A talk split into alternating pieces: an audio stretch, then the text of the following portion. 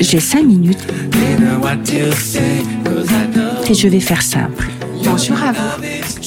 Dans le podcast de la semaine dernière, Voir avec le cerveau, j'ai eu quelques retours des auditeurs. Ah oui, vous savez que vous pouvez me, me faire des retours sur euh, sur Instagram. J'ai une page Instagram qui s'appelle J'ai 5 minutes et vous pouvez poser les questions que vous désirez avec grand plaisir. J'y répondrai. J'ai donc eu quelques retours. Et un auditeur m'expliquait comment il a enfin pu comprendre des différences de réalité, de perception. Il me disait, mais je suis souvent choquée lorsque je vis une expérience avec un ami et lorsque nous la racontons, nos témoignages sont complètement différents. Et ça, pour moi, ça me rendait complètement dingue. Ouais, c'est vrai, mais vous savez qu'il se passe aussi la même chose dans une fratrie. Euh, les frères et les sœurs, personne ne parlera de la même façon de leurs parents parce que ils n'ont pas la même histoire, pas la même façon de mémoriser, de percevoir et d'interpréter quelques mots sur ce podcast si vous ne l'avez pas écouté. Je partageais avec vous ce que l'on sait de notre cerveau et de la vision. Eh bien, nous savons maintenant que nous voyons avec notre cerveau. Bon, plus précisément, nous voyons avec notre histoire. Et notre histoire impacte sur nos états d'âme. C'est ainsi que nous disons souvent que les yeux sont le miroir de l'âme. Mais pas que. Notre histoire impacte sur nos états d'âme, d'accord, mais impacte aussi sur nos cellules corporelles. Nous voyons également avec le corps. Il est nécessaire d'apprendre à voir pour pouvoir voir. Nous ne pouvons pas voir ce que nous n'avons jamais vu. Autrement dit, si nous voyons le monde beau, c'est qu'il y a de la beauté à l'intérieur de nous. Comment apprendre à voir? Comment apprendre à élargir notre vision, notre histoire Eh bien, c'est là le rôle des voyages, de la lecture, du cinéma, l'art dans toute sa splendeur. Un des rôles de l'art est d'éveiller notre conscience, c'est-à-dire de l'élever. L'étranger, ce qui est étrange à nous, est nécessaire pour éveiller notre regard, il y a mille et une façons de voir, voir avec leur cerveau et voir avec le corps. Notre corps a une mémoire et modifie la perception. Myriam Bruce, dans son livre Votre corps a une mémoire, nous parle donc de la mémoire cellulaire. Le corps humain mémorise les souvenirs de notre enfance, mais pas seulement. Elle mémorise aussi les souvenirs de nos ancêtres. C'est comme ça qu'il nous arrive, à nous, thérapeutes, quelquefois de ne pas retrouver de traumatisme dans l'histoire de cette personne qui vient nous rencontrer.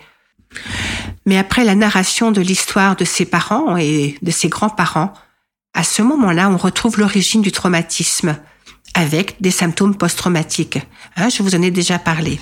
Par exemple, j'ai vu une jeune femme en consultation qui avait souvent des de cauchemars de, de viol et qui ne pouvait pas faire l'amour parce qu'elle avait ces images de viol qui revenaient d'une façon incessante. Elle n'en a pas subi de viol. Alors, je lui demande, puisqu'elle est en très bonne relation avec ses parents, de poser quelques questions, et spécialement à sa mère. Si sa mère n'avait pas eu de connaissance de viol dans l'histoire.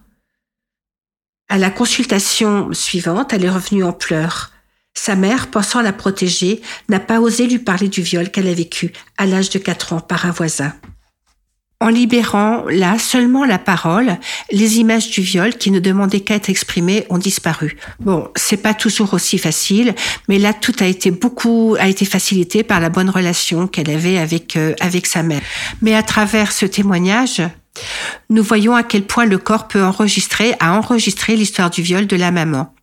En fait, l'histoire est marquée comme un fer rouge dans les cellules de sa fille, dans les siennes bien sûr, mais celles de sa fille également. C'est ce qu'on appelle la transmission généalogique.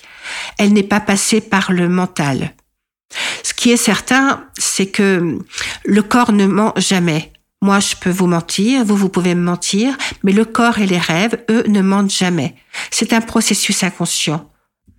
Je vais reprendre la phrase de Jung que j'aime beaucoup. Si je ne vais pas dans mon inconscient à la rencontre de mes souffrances et de mon ombre, eh bien cela revient à nous sous forme de destin. Et voilà pourquoi un secret explose toujours un jour ou l'autre d'une génération.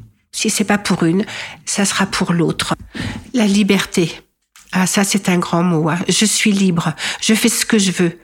En fait, cela ne veut absolument rien dire, parce que un des emprisonnements le plus grand est à l'intérieur de nous. Ne pas pouvoir dire, faire, et de voir que nous faisons et encore les mêmes erreurs, inlassablement.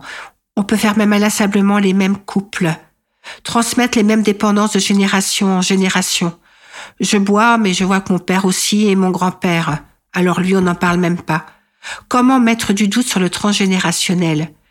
La liberté, c'est redécommencer à s'en libérer pour ne pas répéter nos habitudes.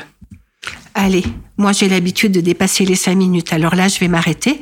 Je vais continuer avec la mémoire cellulaire si vous le voulez bien la prochaine fois.